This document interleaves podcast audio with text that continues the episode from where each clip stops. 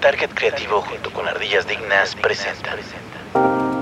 Bienvenido a Thinking Business. Necesitamos ideas que nos ayuden a lograr un mejor futuro. Porque este nuevo mundo requiere soluciones que nos ayuden a crecer en nuestros propios negocios. Esto es Thinking Business.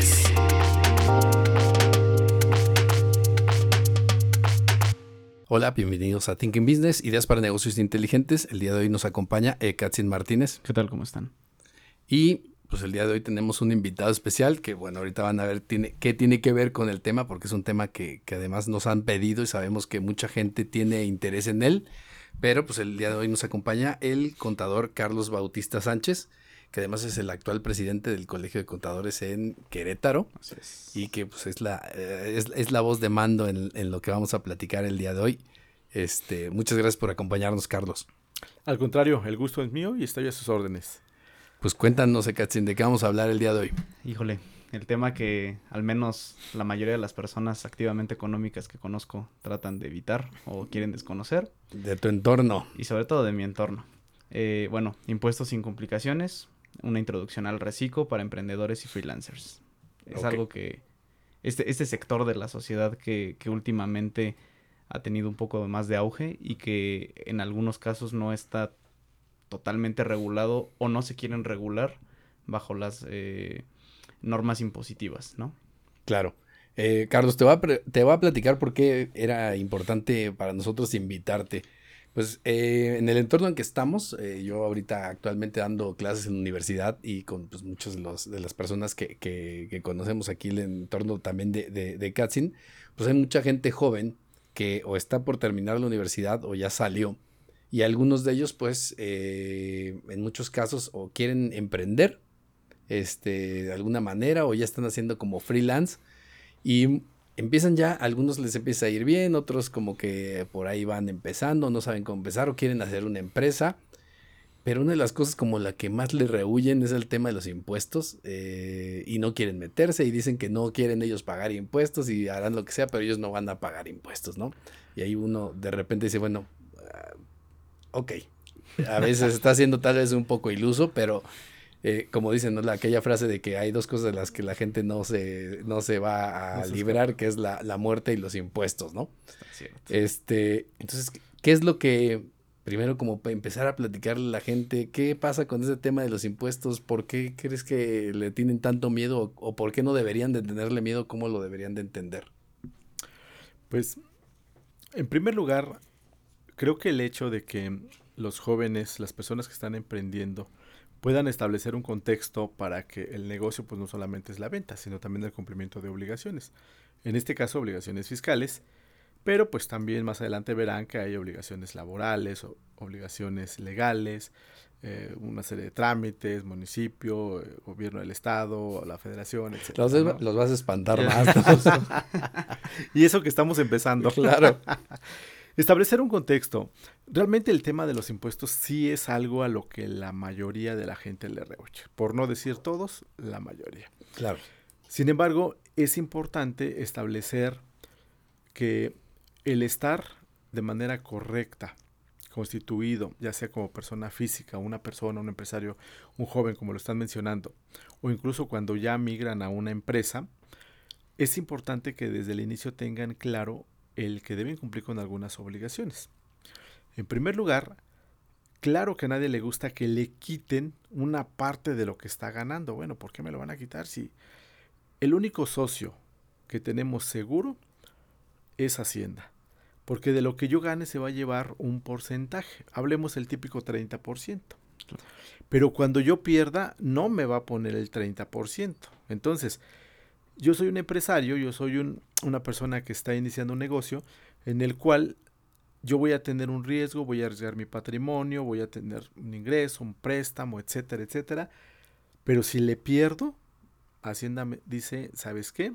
Pues gracias por participar. Claro. Pero si gano, ahí sí, Ahí sí viene. una cantidad. Pero creo que hay un fondo de todo esto. Y el fondo es que hay una obligación constitucional de Así es. contribuir al gasto público. el famoso artículo 31, fracción cuarta de la Constitución, que obviamente establece ciertos principios rectores para poder contribuir, para poder pagar impuestos. Que dicho sea de paso, y en este momento, los impuestos son una de las contribuciones, no son todas, hay otras. Ahorita nos enfocaremos exclusivamente al tema de, de impuestos. Entonces, ¿qué sucede cuando iniciamos un negocio? Cuando lo iniciamos, forzosamente debemos tener establecido un nivel de cumplimiento para que no después nuestro negocio se convierta en un dolor de cabeza, en un problema. Obviamente aquí estamos o vamos a hablar de un régimen que es el régimen enfocado al sector con la menor capacidad de administración que contiene la ley. ¿Por qué? Porque pues pudiera haber varios, un, régimen fiscal yo, yo, lo entiendo y lo veo como si fuera, tenemos un mueble con muchos cajones. ¿En qué cajón voy a entrar? Pues ahí voy a entrar. Y, y, ese cajón va a tener ciertas reglas, ¿no? Pero en algún momento, si no establecemos desde un inicio lo que se tiene que hacer, pues nos pudiera salir más caro tratar de resolverlo después. Claro. En primer lugar, porque cuando hay una economía de opción, cuando hay una alternativa, pues yo entre dos o tres opciones, pues voy a elegir la que crea que más me convenga. Cuando yo no elegí, pues va a venir la autoridad y va a decir, no elegiste, pues yo te voy a situar en este cajón, en este régimen, por lo tanto te voy a cobrar impuestos de cierta forma. Claro, que mucha gente lo que opta al principio es como decir, no, luego lo veo, ¿no? Y lo van dejando, pero justo una de las, de las situaciones es que cuando lo vas dejando, y a veces hasta pierdes oportunidades o pierdes dinero, porque mucha gente empieza a invertir en cosas que luego no va a poder recuperar de alguna forma y empieza a tener inversiones y si no estabas en ningún régimen o de alguna manera no te habías dado de alta, pues se van perdiendo a veces ese, ese tipo de temas, ¿no? Y la otra es el tema de los impuestos que mucha gente pues a final de cuentas no lo entiende, que la idea es, en teoría, es, eh, digamos, la aportación que uno hace hacia su nación, su entorno social, eh, en donde aporta una parte y se trata, en teoría, que la gente que más gana aporte un poco más, los que menos ganan aporten menos. Creo que lo que nos duele en México mucho del tema de los impuestos es que a final de cuentas a veces no los vemos reflejados o sabemos que se van en corrupción, ¿no? Porque en otros países incluso las tasas de impuestos son mucho más altas, pero la gente no le duele tanto pagar impuestos, ¿no? Así es. Nosotros desde un enfoque pues tratando de ser objetivos, creemos que tenemos por un lado una obligación y por otro lado un derecho. El tema de la obligación ya la platicamos, artículo 31, fracción cuarta de la Constitución. Todos estamos obligados a contribuir al gasto público de la federación, del estado, del municipio en el que residas. Recordemos que hay impuestos tanto a nivel municipal, en el estado donde estemos y la, en la federación. Pero por otro lado tenemos el derecho de exigir que, por un lado, haya una transparencia de los recursos que se están obteniendo por parte del gobierno y un uso eficiente, adecuado y correcto. Cuando empezamos a, escuchar de que ya descubrieron un desfalco, ya descubrieron un fraude a nivel gobierno, etcétera, pues es cuando el contribuyente dice, ese dinero que se están llevando es mío. O cuando de alguna manera el uso que se le da no es el que nosotros le pudiéramos dar, dices, ah, caray, pues de qué se trata esto, ¿no? Y ahí es como tú lo mencionas, cuando se ve esa inequidad, esa, e, esa cuestión que no nos gusta. Claro. Sin embargo, y me gusta mucho poner este ejemplo. Este ejemplo porque, bueno, ahorita ya en los números ya no, ya no, nos, ya no nos dan, porque ha, ha habido una serie de reformas, pero reformas en la parte de los ingresos, en el pago de impuestos, pero no en la parte de los gastos, de las deducciones que podemos utilizar. El ejemplo que siempre poníamos era el del auto. Cuando una persona adquiere un auto que pudiera estar dentro de los límites que marca la ley, ahorita nos vamos a meter en ese rollo, pero pensemos que está dentro de los límites, y lo adquiere una persona que no está contribuyendo, que no es empresaria, que no tiene este, una actividad que pudiera ser empresarial, compra un auto y pensemos que el auto vale 200 mil pesos. Creo que ya no hay ninguno que valga 200 mil, pero para, para, el ejemplo, permítanme, por favor, señalarlo. Para facilitar las matemáticas. Así es. Esos 200 mil pesos traen consigo un, un impuesto al valor agregado que ya está incluido en ese precio. Permítanme cerrarlo en 25 mil pesos de, de IVA. No lo es, pero pensemos que así sea. Entonces realmente tengo una base de 175 mil más 25 mil de IVA son igual a 200 mil. Esos 175 mil pesos en algún momento pudieran ser deducibles. ¿Qué significa esto? Que de los impuestos que yo tuviera que pagar, le voy a poder restar ese, esa inversión que yo hice.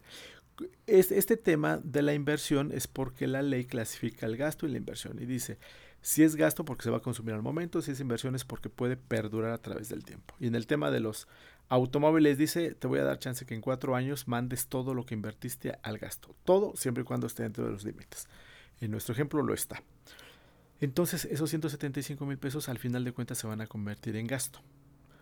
Y yo voy a dejar de pagar el 30% de esos 175 mil pesos. Claro. Entonces, si yo tuviera una actividad empresarial, esos 175 mil pesos me van a ahorrar, pensemos otra vez la tasa que todo el mundo conocemos del 30%, me van a ahorrar 52 mil 500 pesos de impuesto.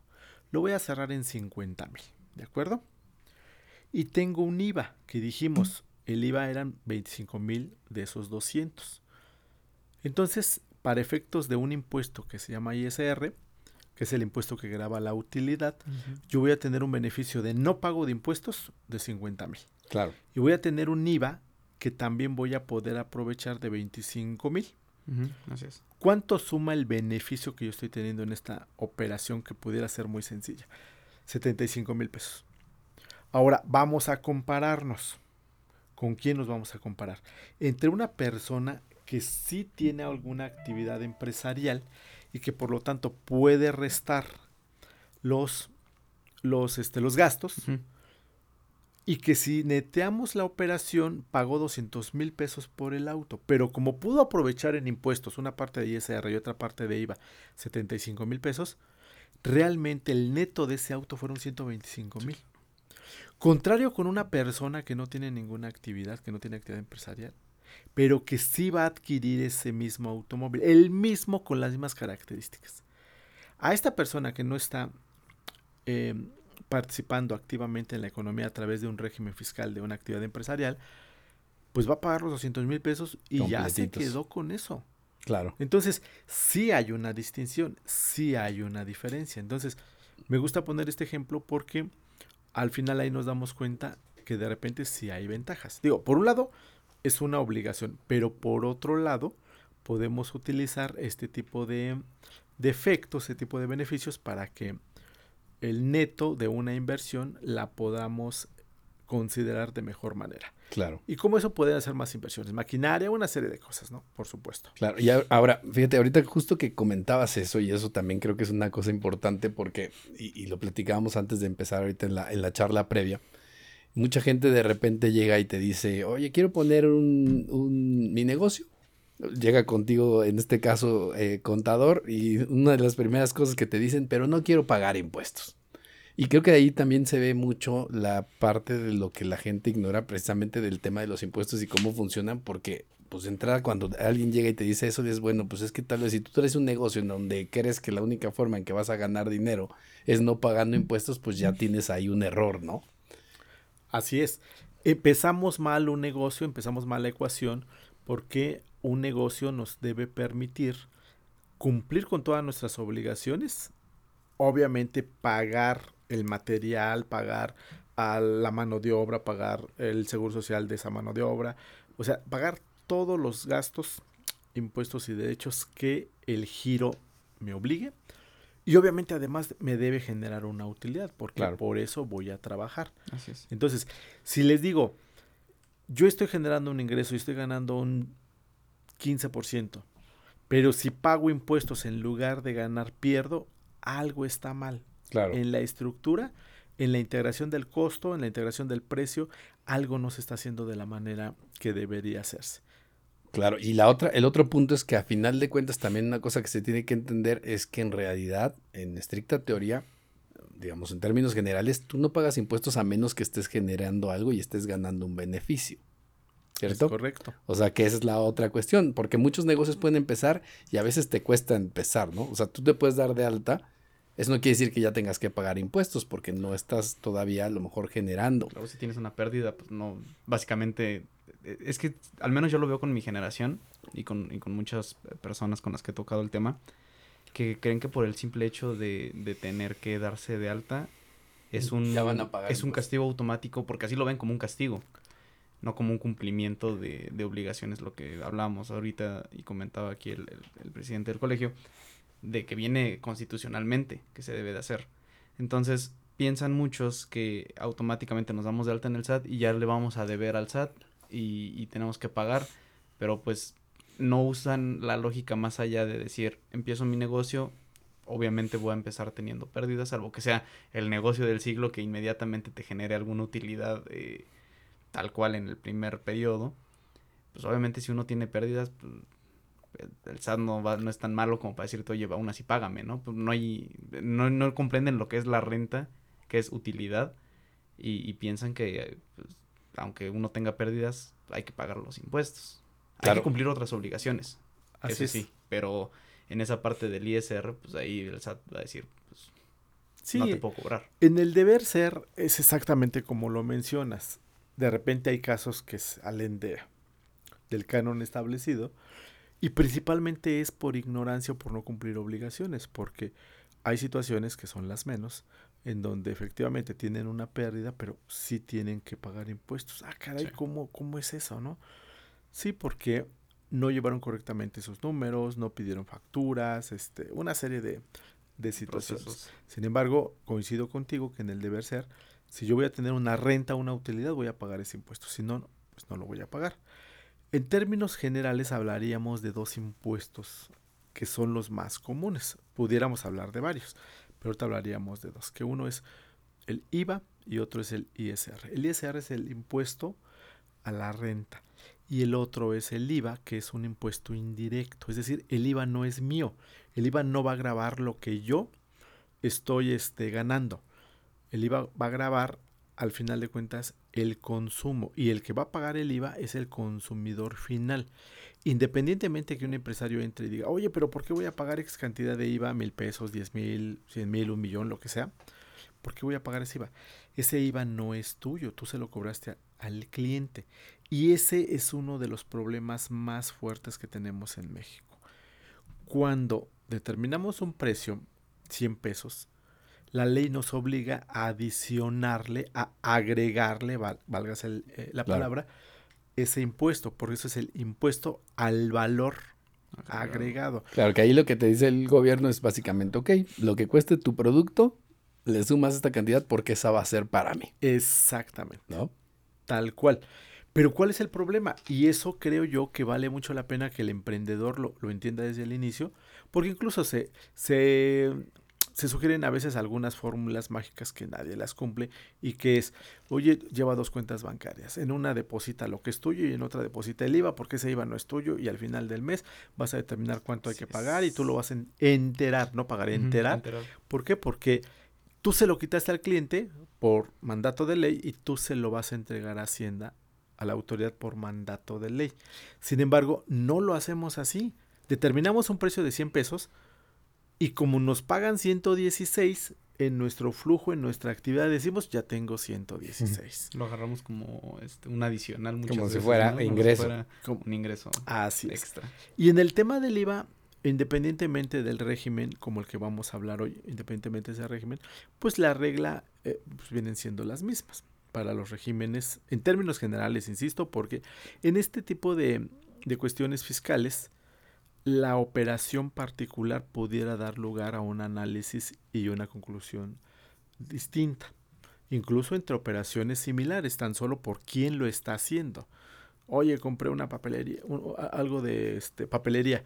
Ah, pues depende de quién lo está haciendo, pudiera tener un, este, una connotación distinta. Claro. Entonces, también hay, hay- hay otro ejemplo que me gusta mucho a mí, el poner que digo, dentro de los gastos que Hacienda me permite, bueno, dentro de las deducciones que pueden ser gastos o compras, que la, la ley me permite, una botella de vino, la ley me lo va a permitir deducir o no me lo va a permitir deducir.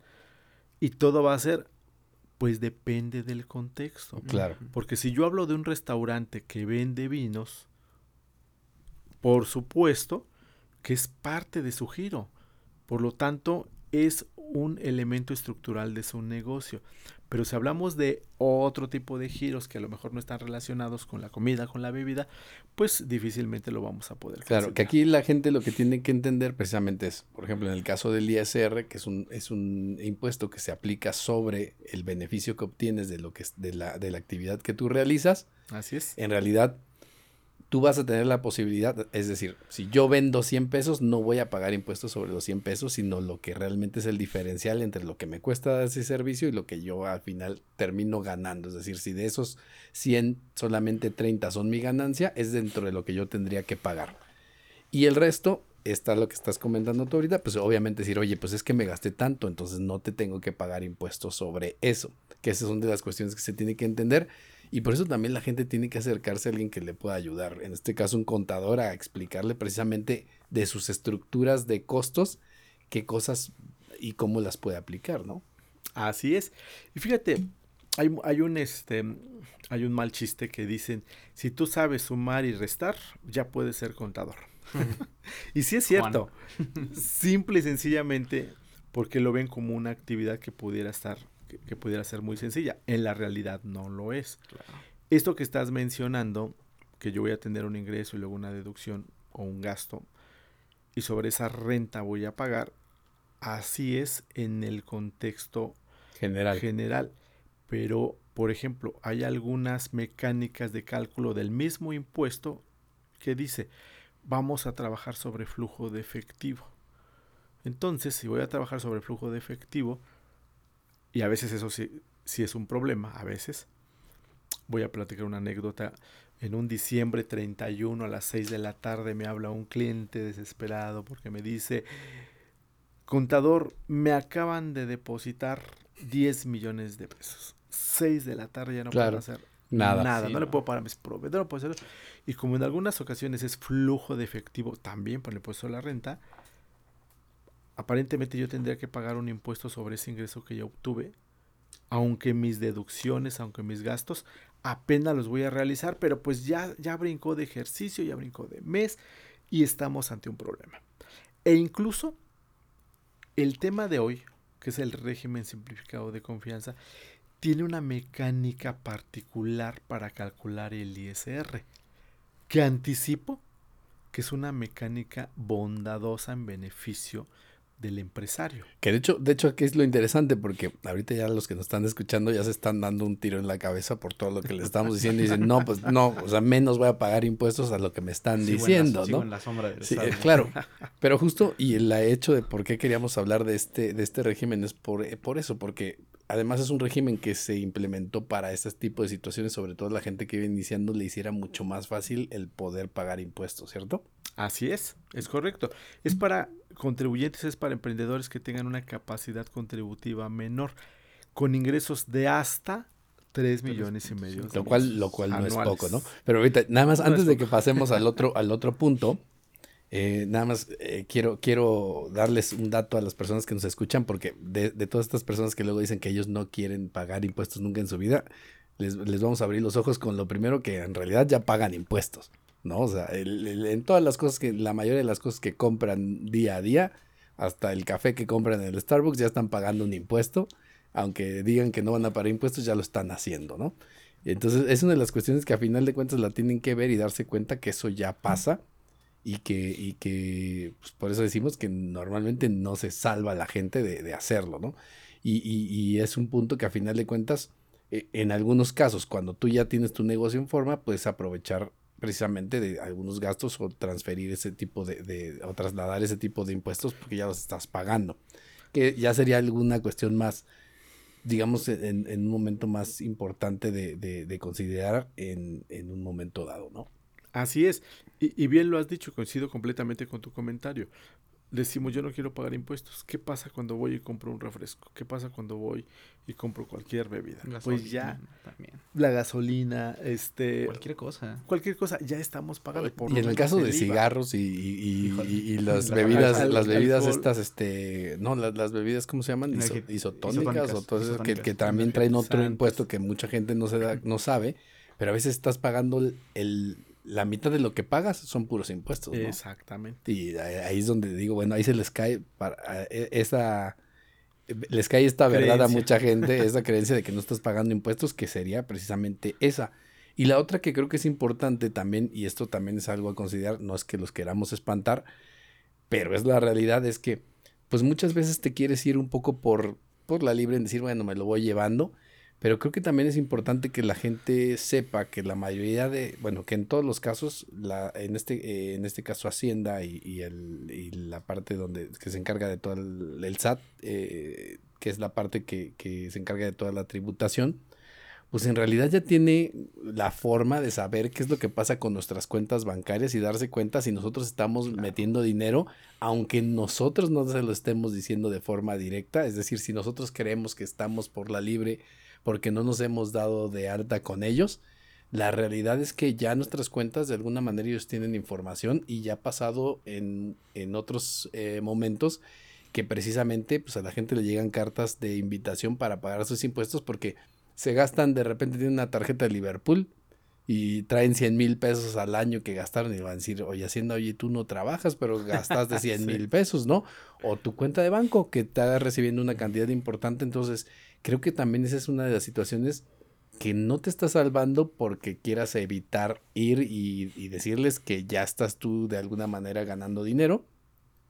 Y precisamente lo que estamos hablando y por qué sería importante esto es mejor tú adelantarte a esa situación, encontrar un régimen que en este caso te pueda ayudar a empezar a hacer tu pago de impuestos y salvarte de problemas en el futuro, ¿no? De no tener de repente situaciones, porque además aquí hay otra cosa, de repente tú puedes estar ganando dinero y puede llegar un punto en que ni siquiera puedes usar tu dinero porque ya hay candados, por ejemplo, para comprar un coche, comprar una casa, eh, que antes era como muy normal que se diera, Era más permisivo el Claro, tantos pero- movimientos en efectivo. Ahora pero ya- ahora el tema es que realmente no lo vas a poder hacer y que además por ahí hubo una jugarreta del gobierno en un momento dado hace dos sexenios me parece, en donde convirtieron mucho el tema fiscal en cuestiones de lavado de dinero, ¿no? Con, con una ley de lavado de dinero, entonces en vez de ser un evasor fiscal te convierte en un lavador de dinero, lo cual tiene implicaciones peores, Peores. ¿no? Así es, así es. Fíjate, en, en tu comentario has tocado temas muy, muy relevantes en, en nuestra materia, en nuestro actuar de- del día a día como contadores, entre otros los siguientes.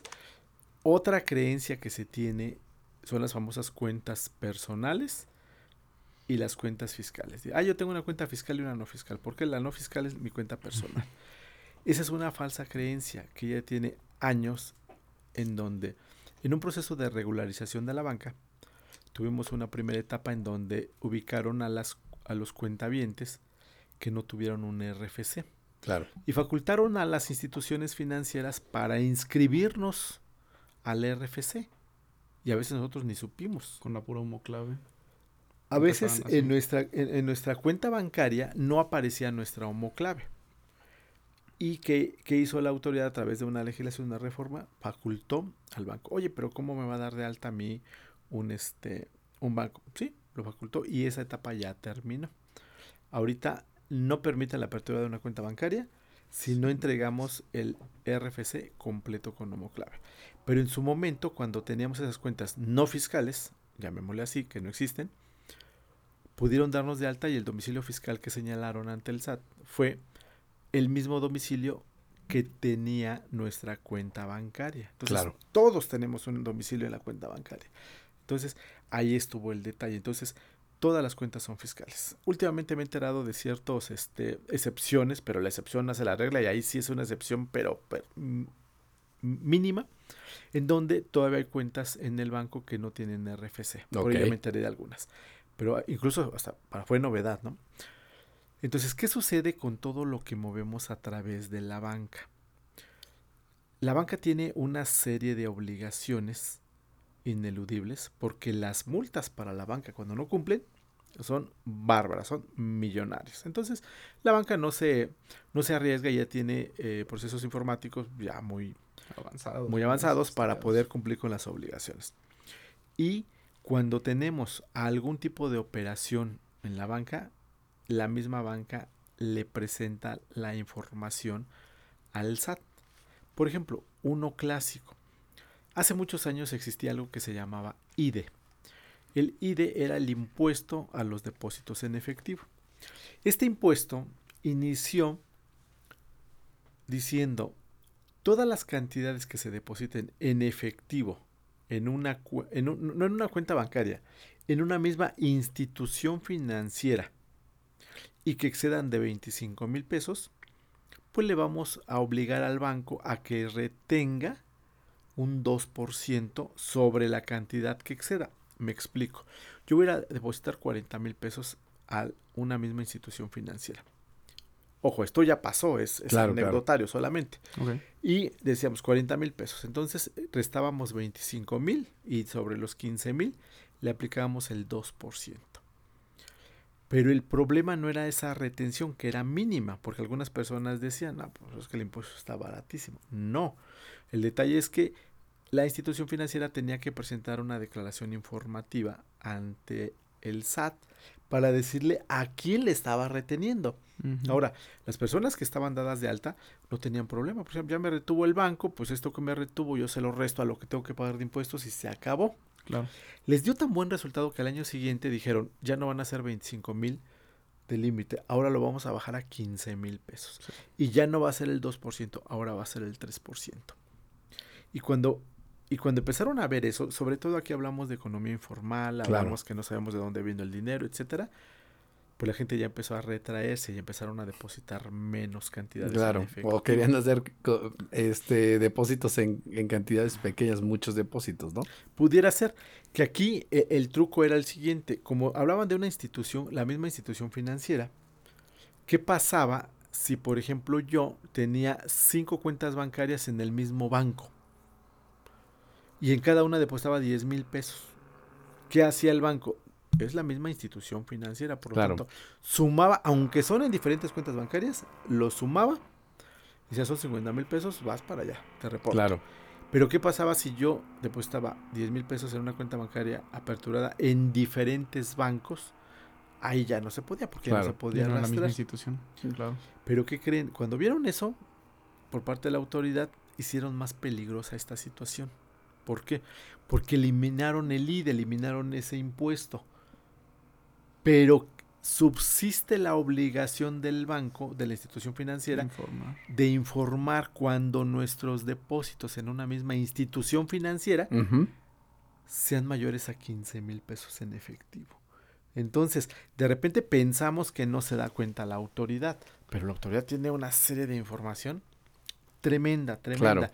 De entrada, esa declaración informativa. Y tiene el acceso, o sea, tiene el acceso por ley, ¿cierto? O sea, de, poder contar con esa información si quiere. O sea, ni siquiera es que lo tenga que pedir, es que el banco está obligado a darles la información, ¿cierto? El banco está obligado, hay que cumplir con ciertos formalismos, pero el banco está obligado. Pero de ahí, y lo mencionaste también, surge el 17 de octubre del 2012, se publica en el Diario Oficial de la Federación, una ley que es la nosotros la conocemos como ley antilavado o el FPORPI. ¿Por qué? Porque tiene un nombre muy extenso. Se llama Ley Federal para la Prevención e Identificación de Operaciones con Recursos de Procedencia Ilícita. Claro. Y ahí tiene dos grandes apartados. El apartado que tú mencionaste son las prohibiciones del uso de dinero en efectivo. Y ahí dice, está prohibido pagar, por un lado, pues el que está comprando, y está prohibido recibir el pago, el que está vendiendo. Claro lo siguiente, y ahí señalan una serie de operaciones, mencionaste automóviles, también inmuebles, etcétera. So pena de multas millonarias. Aquí son multas millonarias. ¿Cuánto? Están expresados en UMAS, pero más o menos ahorita es desde 900 mil pesos y hasta 5 millones de pesos de multa por pagar en efectivo. Entonces, cuando yo voy a la agencia y le digo, aquí está mi bolsa con dos millones de pesos para llevarme que si este pasaba y llegaba la gente sí, claro. Sigo sabiendo de casos que todavía lo sí. No, e, en automóviles, en este en inmuebles. Claro. Pero ya con esta prohibición, pues el tema ya está un poquito más regulado. Y de lo mismo que platicaste, pudiera dar lugar a algo que técnicamente se conoce como discrepancia fiscal. Eh, la discrepancia fiscal, yo la, yo la, yo la entiendo de la siguiente manera aquí estamos nosotros, estamos platicando el, tema y de repente pues decimos, oigan, necesito dinero. Ok. ¿Cuánto traes de dinero en la bolsa? No tarjetas. no en la cuenta bancaria, en la bolsa. Ah, pues traigo 500 pesos. Perfecto. Dame 800 pesos ahorita. No, pues te estoy diciendo que traigo 500. Entonces es imposible que me des 800. Es correcto. Así de sencillo lo ve, lo ve Hacienda. En el tema de los 500 pesos de cuánto traes, lo vamos a comparar con la declaración anual de impuestos que tenemos. Si decimos voy a tener una declaración anual de impuestos donde voy a reportar ingresos por 500 pesos, en mi ejemplo, es lo mismo que cuánto traes en la bolsa. Ahora, los 800 pesos que te estoy pidiendo, que dices que no me lo puedes dar porque pues nada más diste 500, o los tienes en este momento, puedes pedir un préstamo, puedes ir a tomar de la cuenta, etcétera, pero ya no los traes ahorita. Es lo mismo de las erogaciones que Hacienda te puede comprobar. Claro. ¿Qué son las erogaciones? Los depósitos en la cuenta. Ah, caray, como una erogación es un depósito. Técnicamente así lo llaman. Pero bueno, salgámonos de eso y simplemente si hay una factura a tu nombre, pues es una erogación. Si nosotros le pagamos a un crédito, mencionabas la tarjeta de crédito de 100 mil pesos, si nosotros le depositamos 100 mil pesos a la tarjeta y le depositamos al crédito hipotecario y le depositamos al crédito automotriz, etcétera, todo eso se reporta ante el SAT. ¿Qué sucede? pues que en el ejemplo absurdo de que te pido 800 siendo que traes 500 es lo mismo que dice Hacienda. No puedes gastar más de lo que me estás diciendo que tienes. O sea, hay una discrepancia, algo no me cuadra. No me puedes reportar en una declaración anual cero. ¿Por qué? Porque ni siquiera estoy dado de alta.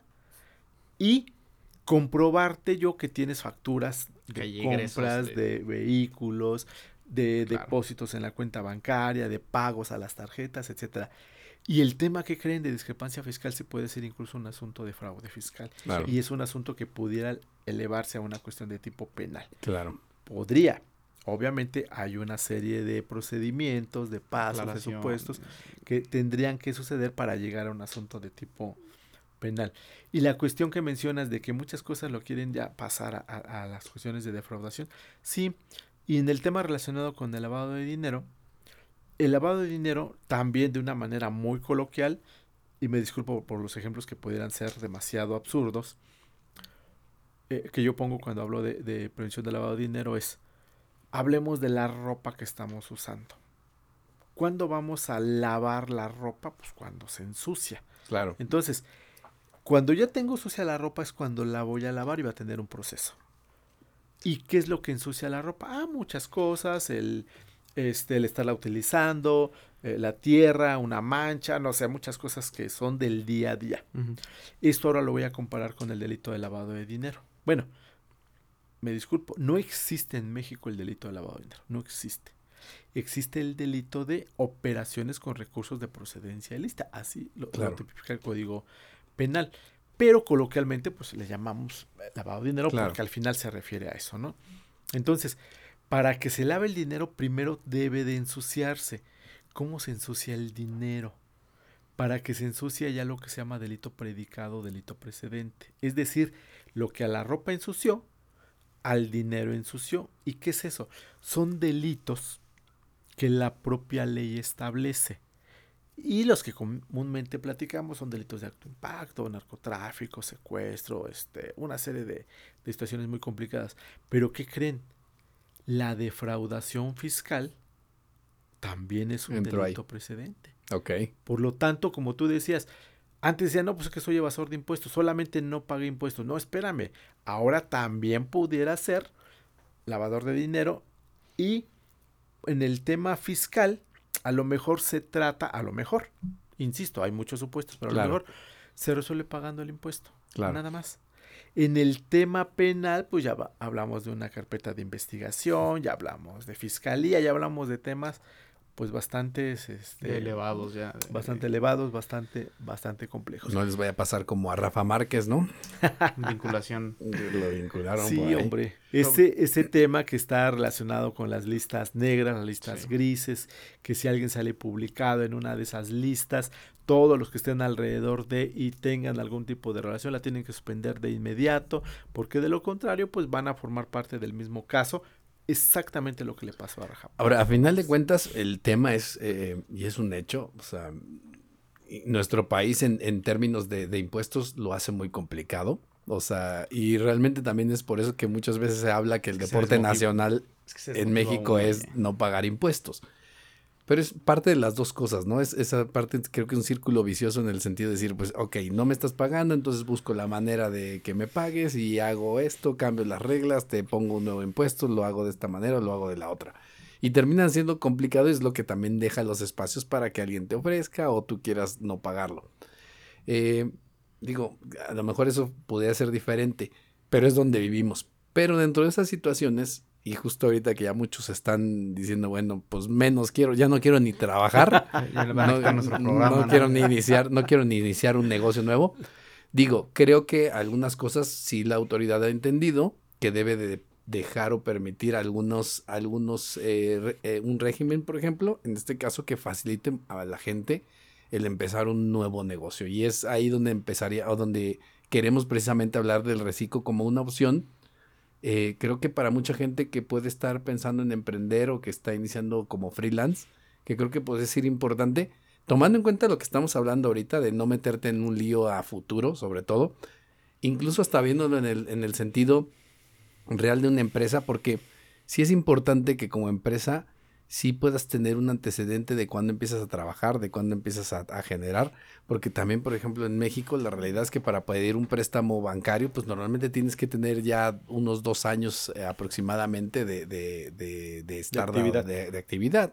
Entonces también es importante que lo consideren en un momento dado si están pensando en un negocio que quieren realmente llevar a, a otro plano, el verlo de esa manera, ¿no? Y por eso pensábamos que era importante hablar del reciclo eh, ¿Qué sería el reciclo? ¿Cómo, ¿Cómo lo podrías definir? Claro que sí. Fíjate que un comentario previo al hablar del reciclo es, es lo que este, hemos estado mencionando, que algunas personas no quieren, no quieren pagar impuestos, no se quieren meter en este rollo. Pues la mala noticia es que ya existe una obligación en el Código Oficial de la Federación en donde a partir de los 18 años, realicemos o no ninguna actividad económica, ya tenemos la obligación de inscribirnos ante el Registro Federal de Contribuyentes. Ya es una obligación consagrada en el código. Que en este caso se quedaría el registro de la persona ante el SAT sin obligaciones y sin actividad. Pudiera ser sin actividad, sin obligaciones, pero ya existe como, como obligación. Entonces ya no es de que no me quiero dar de alta, no, sí. Y ya estás dentro del padrón de contribuyentes. Oye, no tengo actividad económica, pues está bien, pero ya estás en el padrón. Ahora, Dentro de todo lo que existe como opciones de tributación, hablando de actividades empresariales, tenemos a los contribuyentes con la menor capacidad administrativa. Y traemos toda una historia. ¿Por qué? Porque antes del lo que le llamamos reciclo, que es el régimen simplificado de confianza, pues existía el RIF, el régimen de incorporación fiscal. que decíamos, vamos a apoyarte en un plazo de 10 años, que al final vamos a irte este, exentando del impuesto, primero el 100%, luego el 90%, luego el 80% para que vayas Claro, que la manejaba más bien como descuento, ¿no? Eh, era, una exención de que calculas el total del impuesto y le restas el 100%, le restas el 90%, le restas el 80%. Claro. Eso ya pasó. Todavía existe el Que aquí lo que buscaban, sí quedaron algunos, ¿verdad? Todavía en el RIF. Todavía, ahorita todavía existe. Y, y luego, bueno, la, la, la idea a final de cuentas también de, por parte de la autoridad era que más gente que podría estar en, informa en la informalidad empezara ya en un régimen formalizado. Así es. Y era eso, era como un ensayo para traerlos, ¿no? Entonces, hablamos del régimen simplificado de confianza, RECICO comúnmente llamado. Previo a ello, hablamos del RIF, régimen de corporación fiscal. Previo al RIF hablamos del REPECO, régimen de pequeños contribuyentes. Previo a eso hablamos de los causantes menores. Entonces, dependiendo hasta dónde nos queramos ir en la historia, siempre existe hay uno.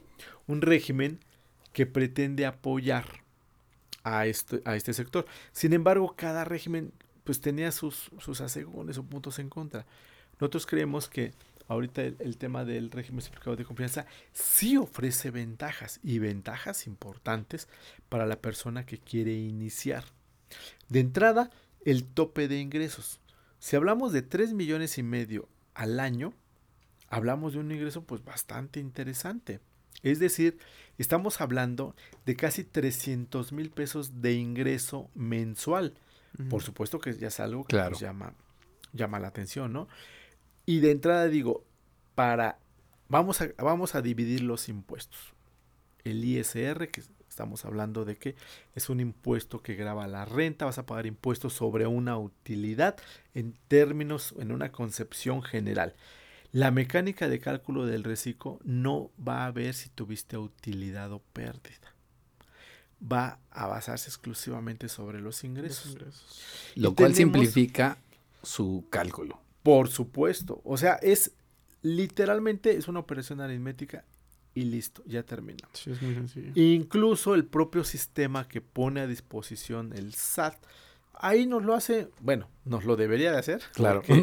El tema de la página del SAT siempre, siempre, Siempre siempre, falla. es un problema. O sea, nosotros como contadores, un día falla una cosa, otro día falla otra cosa. Ah, ah, ah, Hoy traíamos el tema de que que instale el Java nuevo, que se lo instales porque no Sí, funcionó. No, no Ah, pues ustedes que conocen más de tecnología podrán saber ma- más, de eso que yo, ¿no? Tuvimos temas el año pasado justamente con lo del Java aquí. Bueno, hoy teníamos un problema.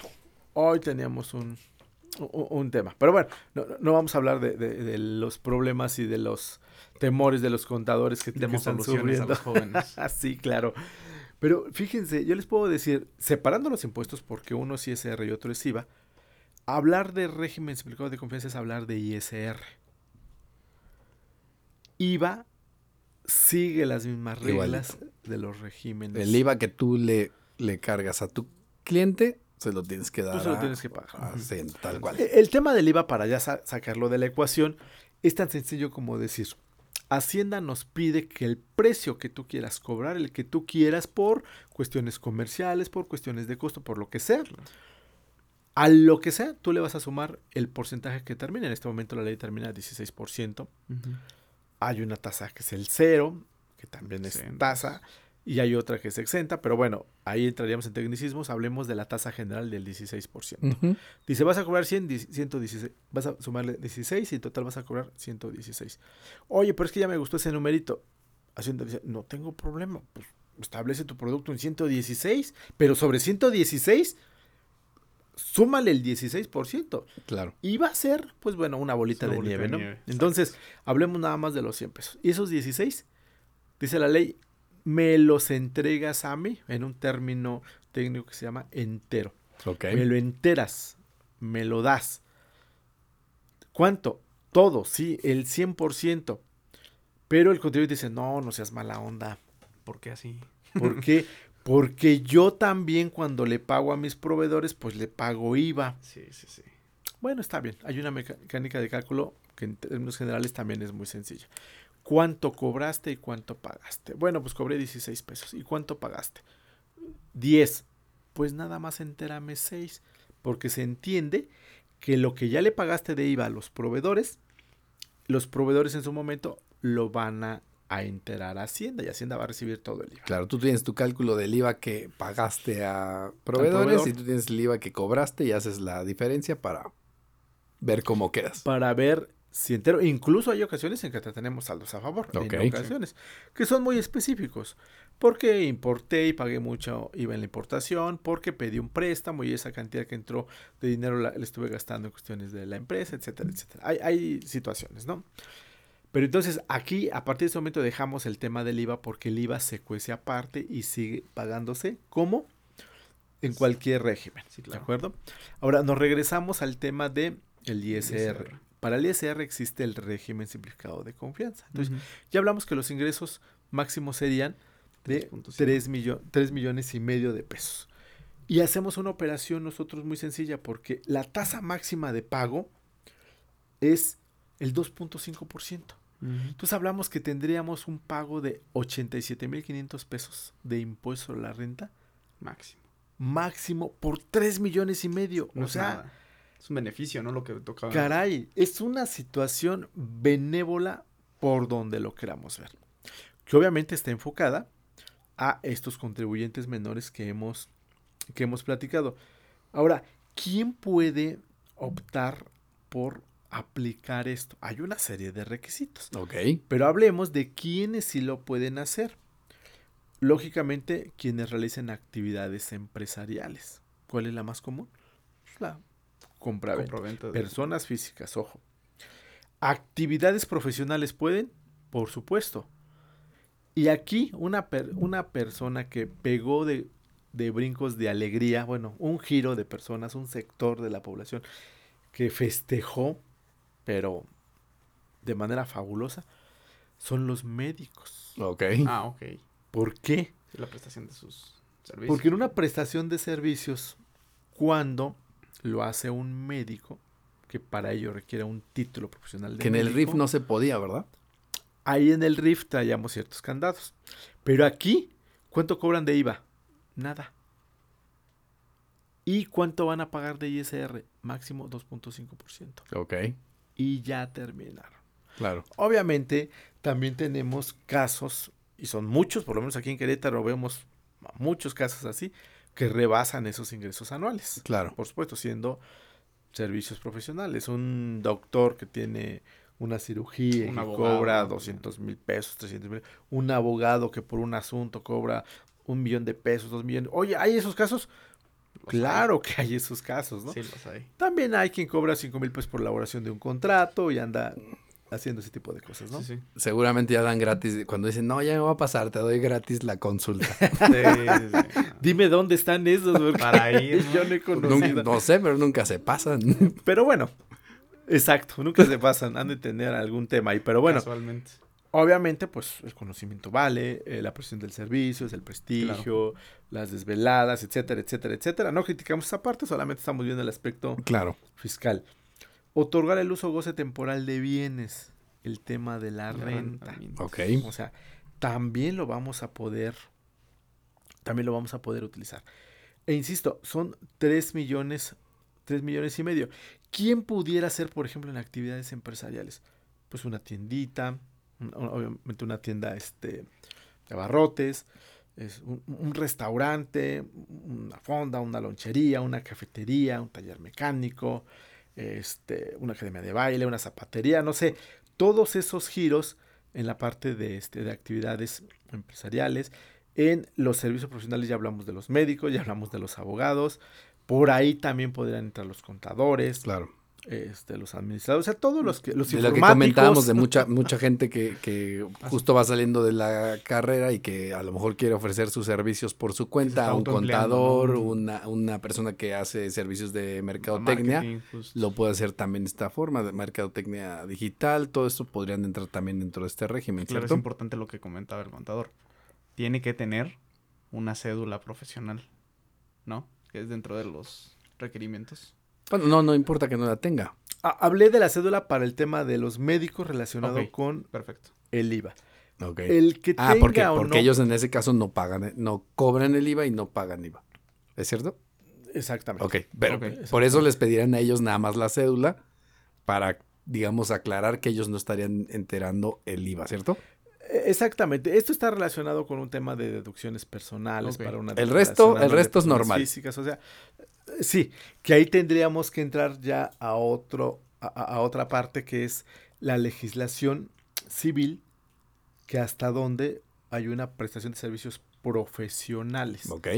profesionales relativo de una profesión. Claro. ¿Y cómo puedo llevar a, a ejecutar una profesión? Tengo que estar habilitado para ejecutar ejecutar. una, una profesión. O sea, Perfecto. en sí son comentarios, digamos, aislados, tratando de establecer una generalidad, pero que pudiéramos entrar al detalle de cada uno. Alguien que hace servicios, eh, digamos, de otro tipo, por ejemplo, una plomería, cuestiones este, de ese tipo, también, oficios también pueden entrar dentro de este régimen.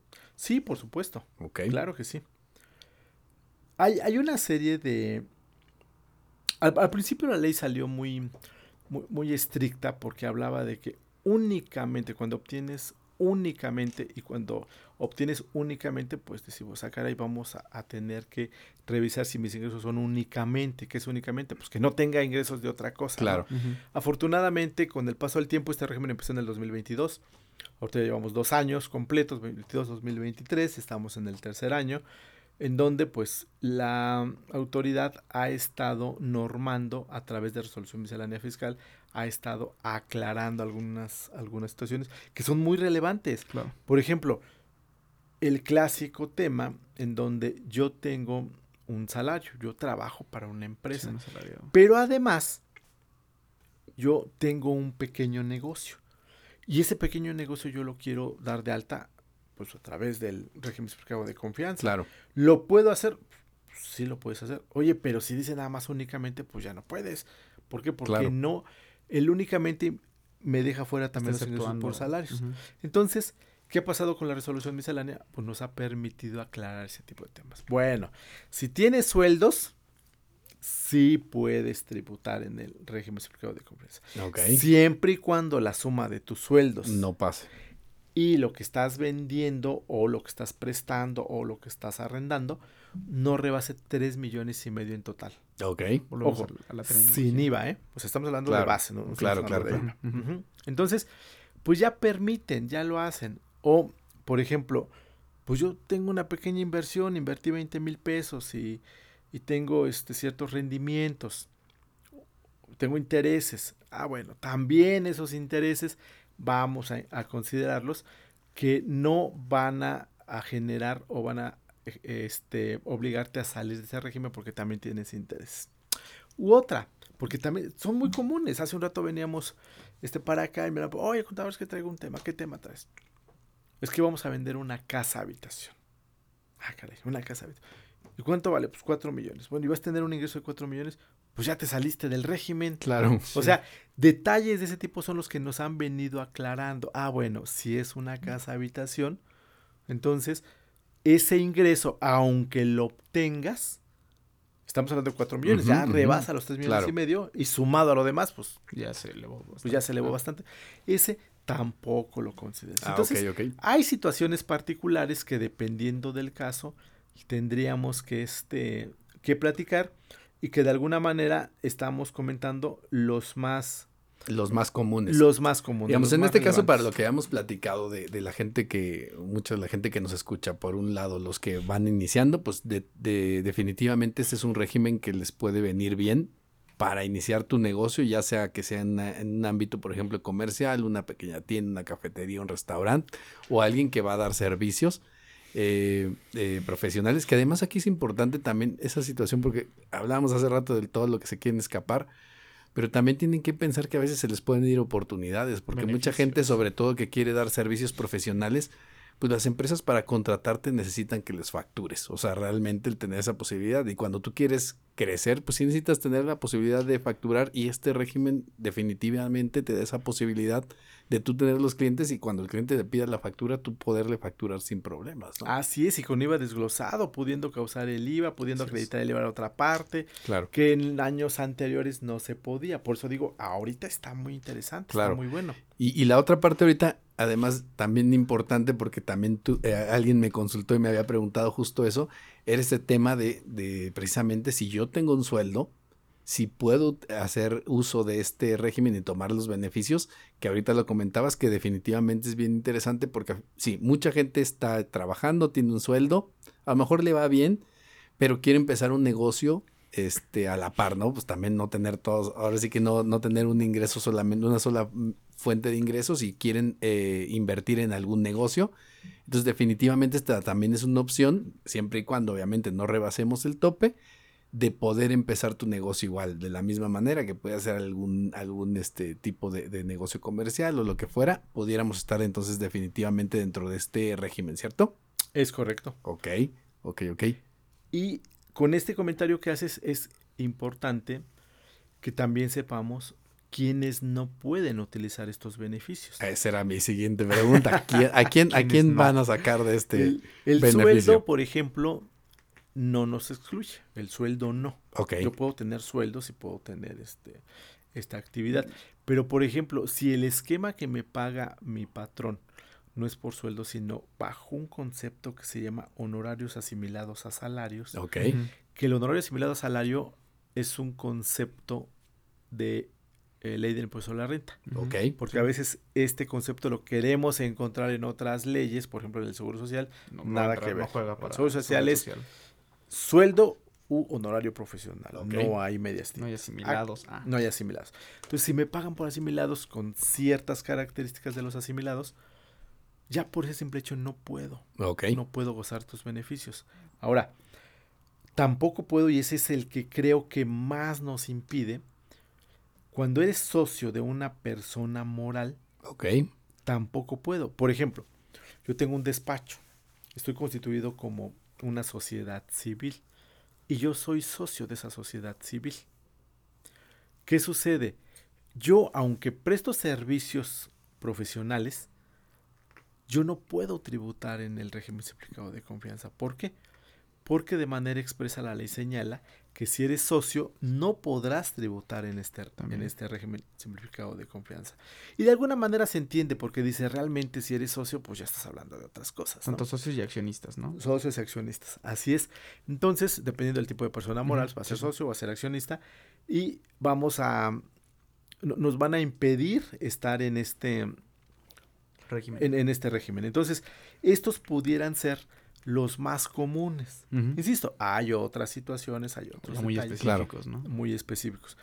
Ahora, en el tema del impuesto, y, y que ya platicábamos en el preámbulo, de que la renta pues graba la utilidad. Entonces, si yo estoy vendiendo por la prestación de mis servicios 200 mil pesos mensuales, pero yo estoy pagando sueldos por 250 mil, perdón, por 150 mil, y, y yo me quedo con 50 mil pesos, ya para mí, ¿qué es lo que sugeriría la renta? No, pues mi, mi renta, mi utilidad fue de 50, 50. sobre los 50 pago. Entonces ya decíamos, a veces no es tan, no es tan directo, no es tan sencillo. ¿Qué pasa con este régimen? Dice, en este régimen tú no vas a ocupar deducciones, tú no vas a ocupar gastos. Si no juegan No juegan en el cálculo del impuesto. Tú simplemente vas a decir, ingresos. ¿Cuánto ingresaste? Ni siquiera que, oye, ya mandé la factura, el famoso CFDI tipo ingreso, Ajá. comúnmente conocido como factura, y esa factura es de 3 millones de pesos. Oye, como 3 millones y tienes de tope 3 millones y medio. Ese no lo voy a, a considerar como un ingreso. Lo voy a considerar como ingreso hasta que efectivamente me lo pagaron. Ok. Entonces, sobre lo que me hayan pagado voy a ocupar una tablita que la propia ley nos ofrece y que dependiendo del ingreso voy a pagar el 1% o voy a pagar el 2.5%. Pero la tasa máxima va a ser el 2.5%. Ok.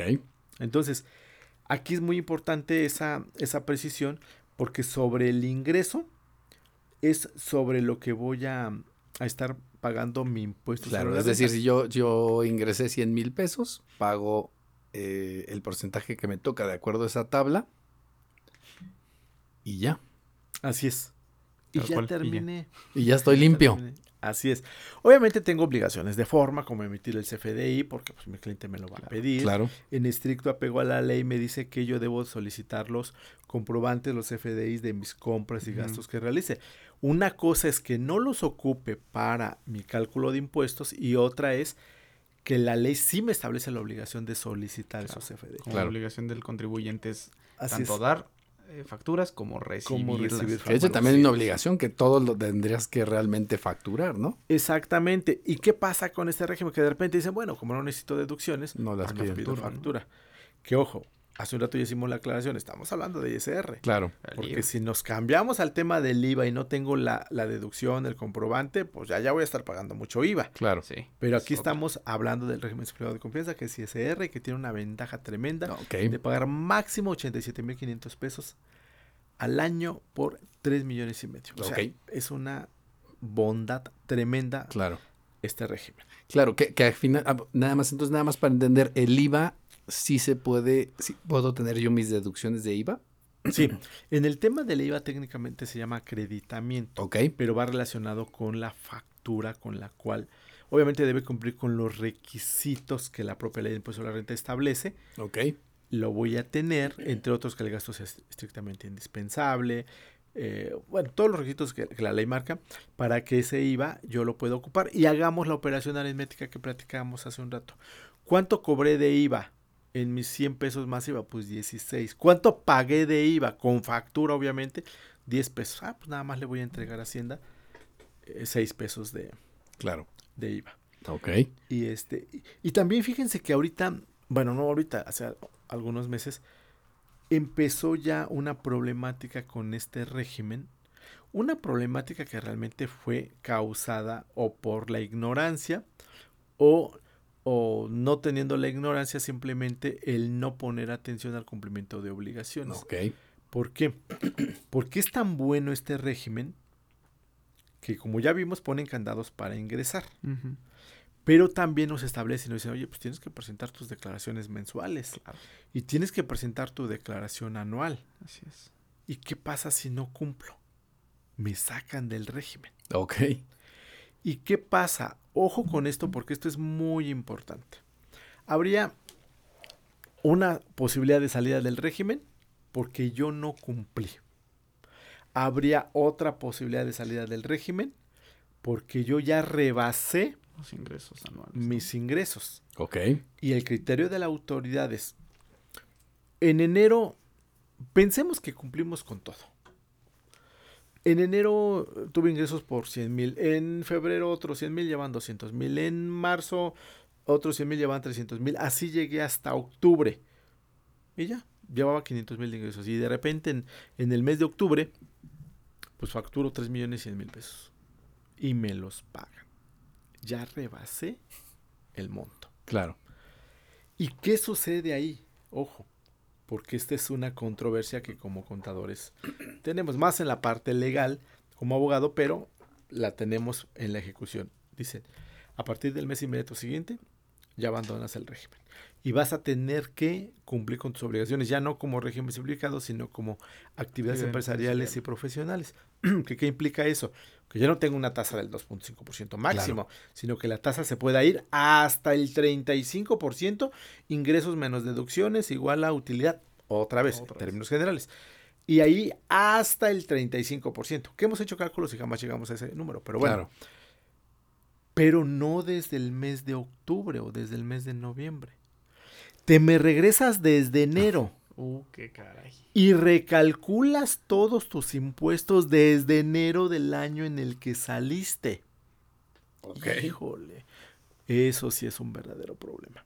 Ahora, como tengo dos posibilidades de salida, ¿qué sucede si yo me salí del régimen y por ingresos y el siguiente año, por alguna razón, dice, es que ese ingreso de 3 millones 100 mil fue esporádico. Claro. Que no va a volver una pasar, sola ¿no? Y ahora ya estoy, ya estoy más establecido, pero en lugar de 500 mil, tuve ingresos por 700 mil. El siguiente año. Ajá. La ley me permite a que un año después pueda regresar al régimen. Ok. ¿Por qué? Porque en el año inmediato anterior no rebasé los 3 millones y medio. hablamos de que sería como un castigo, entre comillas, de dos años, de dos ejercicios. Sí, Porque sería el, el que tuve en que el que regresar. salí y en el otro que voy a en tener los ingresos menores. Si digamos Ok. 2023 te, te, te saliste, Ajá. o te salieron. sacaron. Sí, tienes que estar 2024 completo otra vez Sí. con tus ingresos normales y hasta 2025 podrías regresar. así es. ok. Pero ojo, voy a poder regresar siempre y cuando la salida haya sido por ingresos. Ok. No por ¿Qué pasa si la salida fue por incumplimiento? Ya no puedo regresar. Ok. Y este tema empezó a ser de debate y discusión porque la autoridad empezó a, a mandar notificaciones a los regímenes simplificados de confianza y dijo, sabes que pues no me has cumplido, entonces gracias por participar, vas para afuera, te me regresas. Y en algunos casos, desde el 2022, Ya. Desde el origen de. desde enero del 2022 y estamos ante un verdadero problema. ¿Por qué? Porque bueno, no nos vayamos al extremo de 3 millones y medio. Hay una persona que tiene 2 millones de ingresos. Pero que dijo, pues ¿para qué pido? El médico, el que pegaba de brincos porque hizo, este, dice, pues yo no cobro IVA, por lo tanto, yo nada más voy a pagar mi tasa. Se la tomó muy a la ligera, Y, quizás. y dijo, pues ya a partir de ahorita no pido comprobantes. Que ya dijimos que es una obligación Claro. de forma de solicitar los comprobantes, Así las es. facturas. Pero él dijo, ya me dijo mi contador que no necesito deducciones, no pido nada de facturas, ya. Híjole. Y tiene dos millones de ingresos. Ya pagó su impuesto a una tasa máxima del 2.5%. Y no cumple con la obligación de presentar sus declaraciones. Me lo regresan. Y ahora tiene que recalcular, pero ya con las reglas de actividad empresarial y profesional. ¿Qué significa eso? Ingresos menos deducciones, pero en deducciones No tiene tiene nada. cero. 30%, 32%, lo que salga de tasa real, 30% para que el cálculo sea más sencillo, 600 mil pesos de impuestos. ¿Cómo 600 mil? Si por 3 millones y medio máximo voy a pagar 87 mil 500, No, no, no. por 3 millones y medio. No, son 600 mil pesos aquí. Claro. Para Ahí que entiendan la benevolencia que, de la que manejábamos en un inicio. Exactamente, este régimen es buenísimo. Entonces, realmente, si está tan sencillo el pago del impuesto, debería de ser así de sencillo nuestro cumplimiento como contribuyentes. ¿Qué tan Así complicado es hacer la, la- Declaración. las declaraciones? Porque entiendo que también en teoría estaba simplificado. Está simplificado, entramos al sistema y el sistema ya tiene precargado los ingresos y tiene precargadas las, las O deducciones. sea, casi básicamente nada más es... Ahí mismo aparece, aparece el cálculo, clic y vámonos. Obviamente la problemática no es en el cálculo, la problemática es otra. Uno, establecer un sistema para poder demostrar a la autoridad los ingresos, las deducciones, manejo de cuentas bancarias, conciliaciones, todo ese tema. Dos, que si tenemos un ingreso adicional de los que no deberían de considerarse como parte de los ingresos para los 3 millones, pues sí lo tengamos bien documentado. Claro. Ok. Y también lo tenemos que decir, el problema que siempre es el utilizar la página de internet. Ok, Con los Java. claro. Tremendos Javas. Claro, claro. Pero en estricto sentido, por ejemplo, nosotros en el despacho, que tenemos la fortuna de que muchos clientes nos, nos favorecen con su confianza, cuando llega un cliente externo que eh, tiene este régimen, nosotros preferimos decirles, te cobro una asesoría. Establecemos una cuota, Claro. tú hazlo, Claro. porque realmente no requiere mayor, Está simplificado. ma- mayor nombre viene. trabajo. ¿Sí? Sí, a fin de cuentas. Es- Está simplificado. Este régimen, este régimen es de este, de este... Inició en el ¿Sexenio? 2022. Sí. Ok. Ok, ok. inició en el 2022 y de alguna manera, insisto, en, en la historia de lo que hemos platicado, es el que más ventajas ha Otorga. ofrecido porque el empresario puede trabajar y puede dar facturas a todo mundo. El monto, pues, 3 millones y medio, pues es muy bueno, eh, tiene muchas facilidades, o sea, por donde lo veamos, es un régimen bastante bondadoso que los jóvenes empresarios, quien quiera iniciar su, su propia empresa, su propio negocio, puede optar por esto. Obviamente, escuchando este conversatorio que tuvimos, pues tomar en cuenta las obligaciones y que no lo debe tomar a la ligera, que debe cumplir para evitar que lo saquen y ahora sí se meta en un problema de tipo fiscal. Ok, en este caso también vamos a suponer si hay una persona que estaba trabajando con el régimen, eh, no más bien con el, con el de persona física con actividad empresarial, si sus ingresos no han sobrepasado y no tiene la- la- las, eh, el tema de ser socio de alguna empresa o Los accionista, impedimentos, llamamos. digamos, podría pasarse a Claro este que sí, régimen. por supuesto. Ok. C- ¿Cómo, ¿Cómo entra la gente en este régimen? ¿Qué tan complicado es? Ah, nada más presentamos un aviso. Ahorita no hay tanto problema ya. Ok. Nos presentamos un aviso. Este, eso sí, ese aviso lo tenemos que presentar en este mes para poder tributar en Todo el año. este, en este año, O sea, tiene que ser forzosamente hacerse ahorita en enero. en enero, sí. Por ejemplo, en este caso, para, para estas generaciones que ya les tocó darse de alta eh, cuando llegan a los 18, que básicamente tienen que ir y, y hacer precisamente este, este aviso de que están iniciando sus actividades bajo este Sí, régimen. sí lo pueden hacer. El tema de la de, de darse de alta sin obligaciones y muchas veces no tramitar su firma electrónica es que después hay que regresar para tramitar la firma Claro. electrónica, porque con la firma electrónica podemos realizar estas operaciones. Sin tener que ir a una cita. De lo contrario, habría que ir. Ok. ¿sí? Y ojo, Código Oficial de la Federación señala que en el mismo ejercicio no puedo tributar en más de un régimen. Entonces, por eso digo que tenemos que hacerlo en este mes para tributar desde enero. De repente la plataforma nos hace jugadas para mal y para bien. Bueno, para bien no sé, pero para mal sí. Y a, a- a medio ejercicio a, a muchos contribuyentes les permitía modificar su, Su régimen. su régimen. Por código no se puede. Claro. Y el hecho de que una página, que un portal Pero era porque no, no estaba bien atado el, no estaba bien los, los candados para esa situación. Seguramente, porque el hecho de que la página lo permita o en su caso lo impida, una página no es- puede ir más allá que la ley. Es- justamente, es, es muy aparte de la ley y de lo que ya está establecido. Ni siquiera es como que lo puedas culpar, ¿no?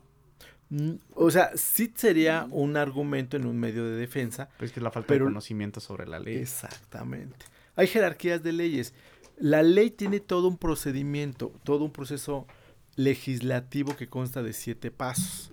Un reglamento, una plataforma, una página, Sí, sí, sí. un aplicativo, Está muy por abajo. no tiene nada que ver con legislación, no tiene nada que ver con el proceso legislativo. Aunque lo haya puesto a, disposición la, la, en este caso, la institución que, que debe de, de- de hacerlo, Sí. ¿no? En regla miscelánea dice que cuando nos pongan a disposición una regla que tenga algún efi- beneficio, aunque no esté publicada en el diario oficial de la federación, la podemos tomar, aunque esté publicada en la página. Ok. Y hay quien dice es que esto se asemeja porque la Está en la página. ya me está dando la Esa posibilidad. posibilidad. Ya está la apertura. Uh, es, es muy debatible. Aquí la recomendación es vamos a hacerlo ahorita en enero para tributar todo el ejercicio. ¿Para qué y no meternos no? en problemas. Porque incluso alguien que, digo, salvo que sea muy curioso, no conozco a alguien que de plano se ponga a navegar en el portal del SAT por mera curiosidad y ocio, sino que son muy enfocados a sus declaraciones. Pero encontrarnos un caso así donde te, te permita cambiar de régimen, tendría que ser alguien que de plano o no conozca la, re- la ley o esté buscando cambiar en régimen justo en un mal momento como no debe de hacerse. Porque dudo que haya alguien que lo haga así por error, que se meta Sí, no. hasta, porque además no, no, es un- no está ahí en un botón rojo en la, la página principal. El SAT, meterse a la página del Sí. SAT es un laberinto. Tienes que pasar diferentes páginas para llegar a lo que quieres. Entonces, tal cual, para aquellas personas que nos escuchen que en algún punto se encuentren en, en una situación así, pues simplemente no, no hacerlo. Claro. Es correcto. Pues bueno, Sería pues, muy raro. Para, para ir cerrando, eh, Carlos, eh, a, a toda esta gente, todos estos jóvenes empresarios, este, que tienen la idea de iniciar su negocio freelance, eh, algún negocio como un restaurante, algo por el estilo, y que justo tienen todo este tema y estas telarañas en la cabeza de, de impuestos, ¿qué les dirías? Pues que se animen, tarde o temprano se van a encontrar los, con los impuestos y es mejor que se encuentren temprano. ¿Por qué? Porque un joven que tiene una idea de empresa en este momento va a ser una persona exitosa. Independientemente de que no pueda lograr el éxito en el primer negocio, en el primer emprendimiento, ya está en el camino y lo va a lograr. De repente, como experiencia de vida profesional, me llegan personas que ya tienen un emporio creado. O sea, ayer mismo, unos chavos que le pegaron a un tema, ahorita facturan 80 millones anuales, este, dicen, no, pues no se compara para nada con las, con las empresas unicornio que existen. Claro. Pero pues no son nada despreciables. No traen nada de educación fiscal. Y luego es un rollo, ¿no? Es un problema porque ya construido algo Traes tan un nudo. importante, el poderlo arreglar es un problema. Claro. Un verdadero problema. Y ahorita, Y un ya, riesgo, ahorita ya traen un riesgo muy alto en lo que ya hicieron. claro. Obviamente, qué bueno que lo hicieron, porque ya vender 80 millones anuales, Claro. pues claro que es muy bueno. Sin embargo, si ellos hubiesen, cuando empezaban, porque no fue su primer negocio, teniendo Si un poquito de hubieran a fiscal, ahí no tendrían ese problema. Por ello, y si me permiten el comercial, los invito a que estos mismos emprendedores pues se acerquen con colegas colegiados. Un profesionista contador público colegiado en nuestro Colegio de Contadores Públicos de Querétaro tiene normas que se obliga a seguir, como una capacitación constante. Tenemos algo que le llamamos norma de desarrollo profesional continuo, que nos obliga a tomar un mínimo de capacitación anual. Obviamente hay colegas que toman mucho más y hay colegas que sin estar colegiados se capacitan, Claro. pero es la excepción. Digamos que el colegio te puede ayudar a encontrar a un eh, profesional, en este caso de, de- de- siendo ustedes lo- lo- el colegio de contadores, pues de- del área de contabilidad y que tengas una cierta certeza de que la persona eh, que te estás encontrando te puede realmente ayudar, Así es. sí, que está que está actualizado, que, que, te, que de alguna forma pues te puede guiar en lo que, en lo que estás haciendo. Es correcto. Muy bien. Eh, entonces, aquí la, la- la- la invitación sería precisamente, bueno, que pueden buscar por ahí, en, me imagino, en, diversas redes, el Colegio de Contadores, en este caso de Querétaro, que el Colegio de Contadores o el Instituto Mexicano de Contadores Públicos es un, bueno, es una institución a nivel nacional, Nacional. que a- arropa todos estos otros colegios, eh, digo porque nos escuchan en varios lugares de la República y luego hasta en, en otros en otros sitios, en otros países, por ahí luego llegamos, ¿verdad? Sí, sí, sí. Entonces también digo, en muchos lugares normalmente eh, existen estos estos eh, estos colegios, ¿no?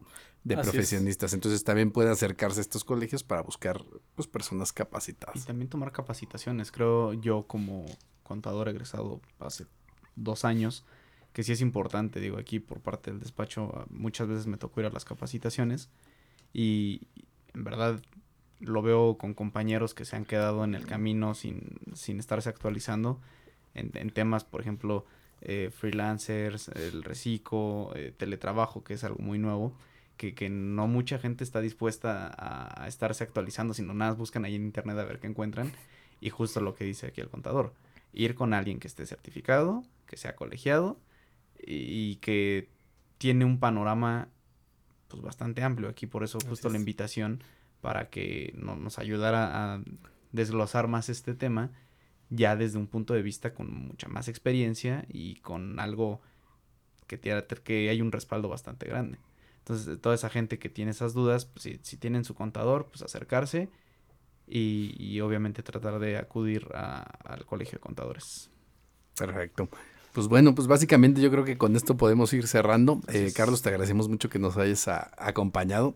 Este, creo que, es muy interesante, hay muchas dudas eh, sobre este tipo de temas, la gente cómo empezar, de, de, que le den mucho miedo al tema de los impuestos, sí es complicado, pero como tú dices, lo mejor es empezar temprano, ¿no? O sea, tratar de, de verlo, sobre todo si traes una idea realmente interesante, pues no dejes este tema de lado, trata de, de, de, pues darte cuenta desde el principio por cuál pudiera ser el camino que pudiera seguir. Con una buena asesoría realmente esto no tendría que ser un problema. Y en algunos casos como este régimen pues realmente te podría permitir pues llevar las cosas de manera sencilla, no tener problemas de que tu dinero en el banco de repente te tengan, ven, vengan y le den una mordida, sí. sino que lo puedas utilizar, que sepas que todo está en orden y, y dormir tranquilo, ¿no? Así es. Pero pues sí, muchísimas gracias por acompañarnos. Ahí esperemos que, que luego surjan otros temas y, y, estés aquí con nosotros de nuevo.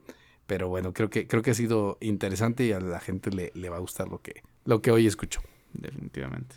Perfecto. Pues bueno, muchas gracias. Esto fue eh, Thinking Business, Ideas para Negocios Inteligentes. Hasta luego. Adiós, bye. Esto fue Thinking Business. Ideas que brindan soluciones que nos ayudan a crecer en nuestros propios negocios. Thinking Business.